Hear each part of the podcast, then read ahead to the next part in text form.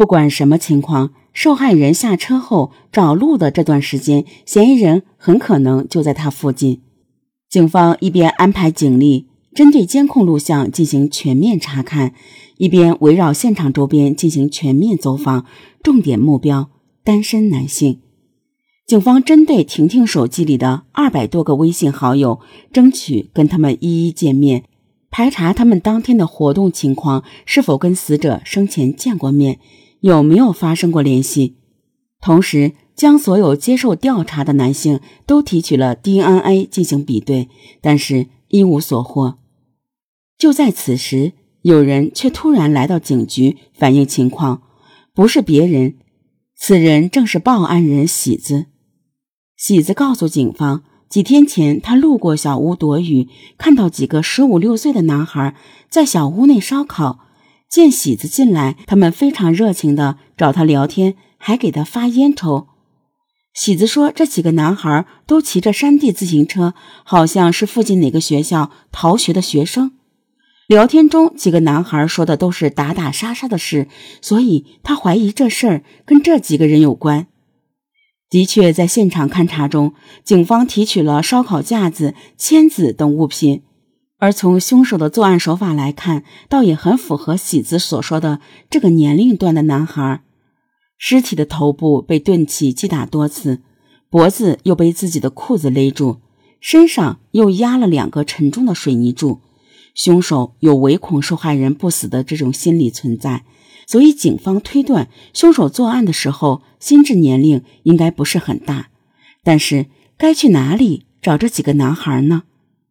警方认真地端详着口若悬河的报案人喜子，之前已经跟他交谈过多次，他为什么这时才想起了这件事？由于年龄和单身这两个条件都与本案的嫌疑人相符，所以。警方同样也对报案人喜子进行了 DNA 提取，但是随后的检验，警方意外的发现，喜子的 DNA 竟然与现场窗台上的那枚最新鲜烟头的 DNA 完全相符，这又是怎么回事？这枚烟头是现场所有烟头最新鲜的，也最有可能与受害人有关，而它恰恰是报案人留下的，情况变得有些复杂。警方决定对报案人喜子进行调查，不料却发现了更多的情况。案发后，喜子把他的微信记录全删除，手机也给了别人。警方问他为什么放着大公路不走，偏走这种偏僻的小路。喜子说他就在周围上班，走这儿图个清静。但警方到喜子所说的上班单位核实，那家单位却说没有这个人。喜子的葫芦里到底卖的什么药？第一时间报案，随后又来给警方反映新的线索，可是说的话却明显有隐藏。最关键的是，现场那枚最新鲜的烟头竟然是他留下的，这让警方不得不对这名特殊的报案人产生了怀疑。他提供的这些情况都是真的吗？案发已经一个月了。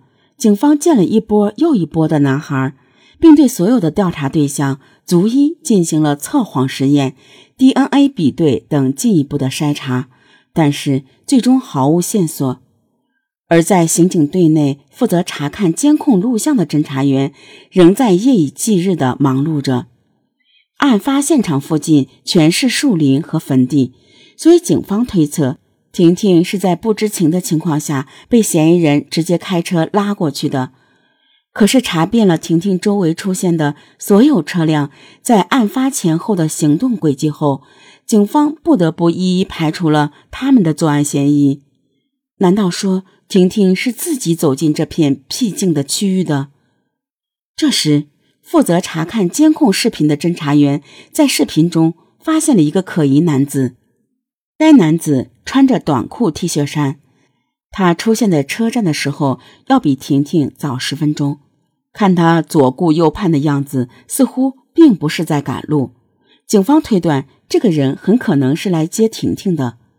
警方注意到，视频中的男子打电话的姿势很像是在发送微信语音，而就在这个时间段，婷婷也是正在发送微信。这个男人顿时成了警方的焦点。为什么他和婷婷之间有微信联系，警方却查不到他的信息？但是画面质量如此不清晰，该去哪找这个人呢？这时，那几个在小屋内烧烤的男孩找到了。面对警方的询问，他们看上去一脸茫然。他们说，那天在那吃烧烤，天下着雨，有个男的往这边骑车，刚好看到了他们。然后就骑车过来了，骑车过来后避了避雨，雨不下后就走了。男孩们承认曾经在废弃小屋内烧烤，也证实见过喜子，并和他们一起抽烟聊天。但是对于案件的事，他们似乎一无所知。既然都是事实，那为什么喜子在叙述这件事时掺杂了那么多谎言？他在试图掩饰什么？经过进一步调查后，喜子才承认，他说他是因为怕寒碜才说在那附近上班，他实际上并不上班。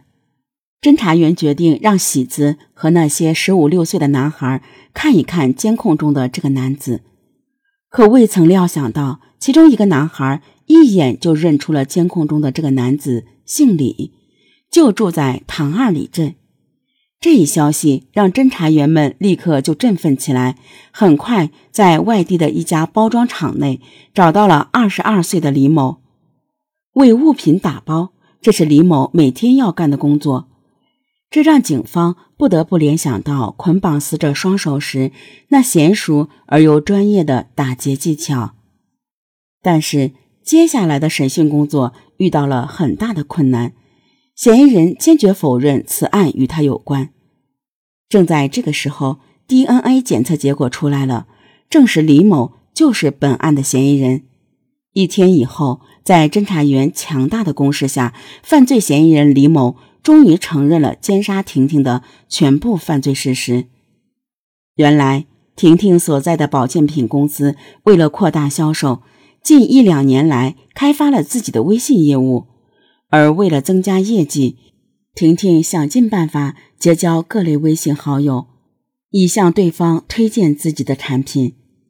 李某就是婷婷通过微信摇一摇的方式互相加为好友的。通过网络认识后，李某看到婷婷微信的头像照片，觉得对方年轻漂亮，于是就动了邪念，以要加入保健品销售团队为由，邀请婷婷来唐二里与自己见面。求财心切的婷婷什么也没有多想，便只身前往。下车后，李某一直用微信遥控婷婷往废弃的小屋方向走。而婷婷由于是在庄稼地里长大的孩子，走惯了这样僻静的小路，所以毫无防范的一路向着小屋的方向走去。直到见到李某的那一刻，他才恍然大悟。可是，一切都已为时已晚。李某在对婷婷进行强奸后，将其残忍的杀害。最终，他又将两块大水泥柱压在婷婷身上后，才放心的离去。随后，熟悉网络的李某又用非法的方式躲避了警方对他和婷婷之间微信关系的调查，为案件的侦破制造了极大的障碍。